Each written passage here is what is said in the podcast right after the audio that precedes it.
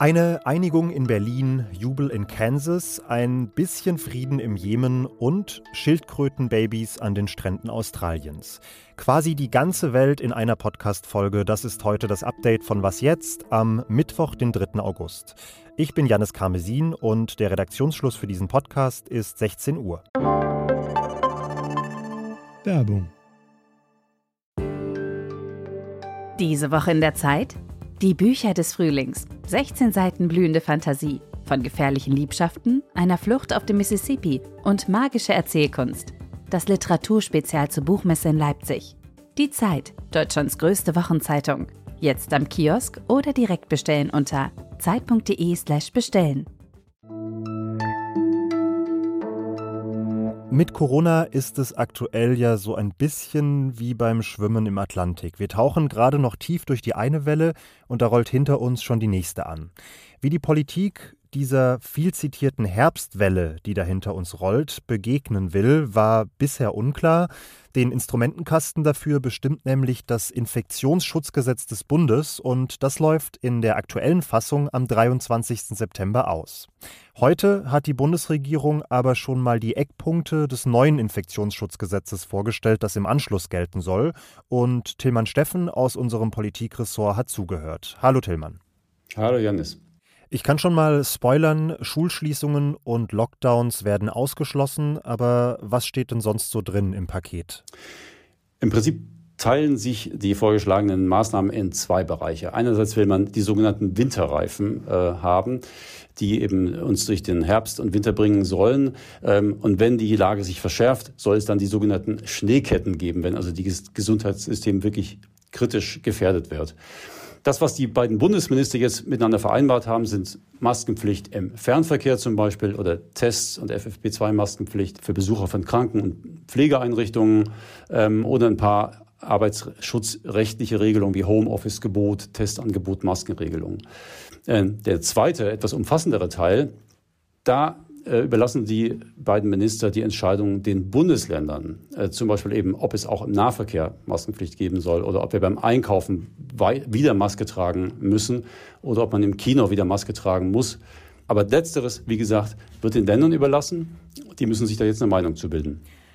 Jetzt war ja der Weg zu diesem Eckpunktepapier durchaus ein langer mit äh, einigen intensiven Diskussionen zwischen den verschiedenen Polen in der Regierung, könnte man sagen, der SPD um Lauterbach und eben der FDP, die ja äh, auf, auf liberalere Lösungen gedrängt hat. Wie schätzt du jetzt das Ergebnis ein? Ist das ein tauglicher Plan oder ist das so ein typischer Kompromiss, wo man am Ende nichts Halbes und nichts Ganzes bei herumbekommt? Ich glaube, es ist so ein typischer Kompromiss. Ähm, Im Prinzip machen sich die beiden Minister schon so was wie einen schlanken Fuß, indem sie eben keine Kriterien festlegen, nach denen die Länder eben jetzt entscheiden sollen. Ne? Ähm, Wahrscheinlich wird das Hauptkriterium sein, wie stark die Krankenhäuser belastet sind, aber das ist alles völlig offen. Es gibt auch schon erste Kritik aus Baden-Württemberg. Dort sagt der Landesgesundheitsminister, das ist so nicht tauglich, es müsste konkreter gefasst werden. Und äh, das Bild, was sich mir darstellt, ist auch so, dass es der Kompromiss zwischen den beiden Ministern nicht so einfach gewesen sein muss. Das Kanzleramt im Hintergrund da auch mit äh, noch mit koordiniert hat, um letztlich diese Eckpunkte jetzt hier äh, präsentabel zu machen. Karl Lauterbach hat heute übrigens auch gesagt, uns erwarte wahrscheinlich eine weitere Omikron-Welle im Herbst und damit keine Kreuzung aus Delta und Omikron, die vermutlich deutlich tödlicher ausfallen würde. Das sind also im Kleinen auf jeden Fall ganz gute Nachrichten. Tillmann, erstmal danke dir. Sehr gern. Im Streit um die Frage, ob Frauen eine Schwangerschaft eigentlich auf eigenen Wunsch beenden lassen dürfen, hatte in den USA zuletzt eher so der konservative Teil des Landes die Oberhand.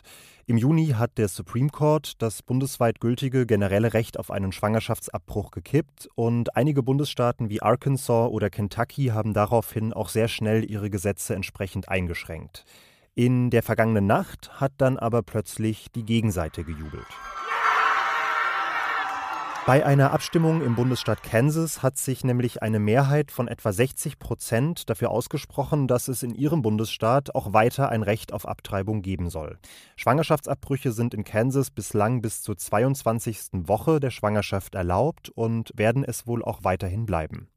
Das ist durchaus überraschend, denn Kansas ist traditionell ein mehrheitlich konservativer Staat, wird auch von den Republikanern regiert und liegt auch im insgesamt eher konservativen mittleren Westen der USA. Kansas bleibt in dieser Region also ein Zufluchtsort, an dem Frauen Abtreibungen weiter durchführen lassen können und Ärzte und Ärztinnen keine Sorge haben müssen, sich im Nachhinein für einen solchen Eingriff vor Gericht verantworten zu müssen. Gestern Abend hat außerdem die Regierung von Joe Biden auch eine Klage gegen den Bundesstaat Idaho angekündigt. Dort gilt seit kurzem ein Gesetz, das Abtreibungen fast vollständig verbietet. Die US-Regierung hält das Gesetz aber für rechtswidrig, das hat Justizminister Mary Garland gestern gesagt. As detailed in our complaint, Idaho's law would make it a criminal offense for doctors to provide the emergency medical treatment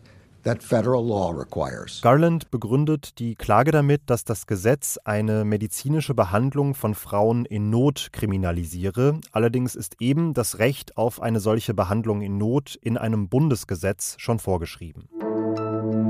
Im Jemen herrscht seit mittlerweile sieben Jahren ein wirklich fataler Bürgerkrieg. Ende vergangenen Jahres schätzten die Vereinten Nationen, dass wegen des Krieges bis dahin knapp 380.000 Menschen ums Leben gekommen seien, 150.000 durch Kämpfe, der Rest durch die Folgen der humanitären Krise, die dieser Krieg ausgelöst hat.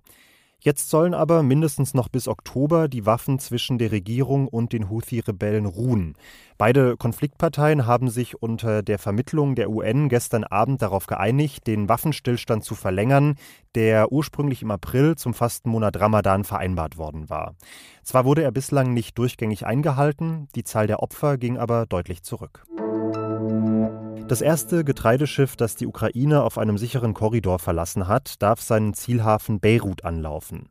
Die internationalen Kontrolleure haben die Rassani, so heißt dieses Schiff, nach einer Inspektion in Istanbul für den Schiffsverkehr freigegeben.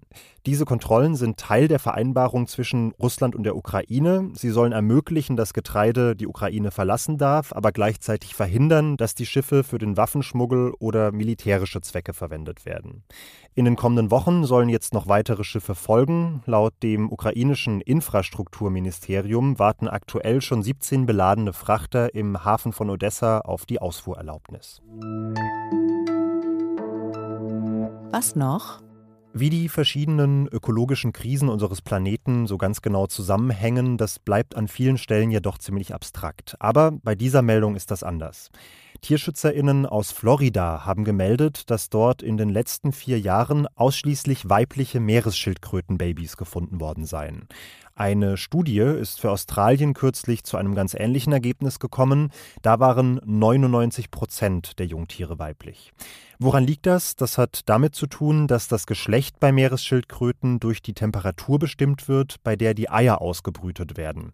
Ab einer Umgebungstemperatur von 31 Grad Celsius schlüpfen tatsächlich ausschließlich Weibchen und diese Temperatur wurde in der Brutzeit in den letzten Jahren permanent überschritten.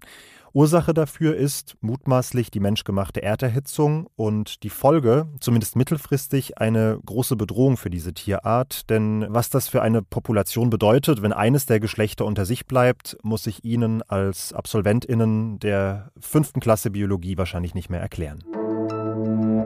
Machen Sie sich einen guten Abend und hören morgen früh wieder rein. Da klärt Elise Landschek unter anderem über die Physik der perfekten Eiskugel auf. Natürlich, wie immer, Seite an Seite mit den großen harten Themen des Weltgeschehens. Ich bin Janis Karmesin, hab Feierabend und sag bis bald. Und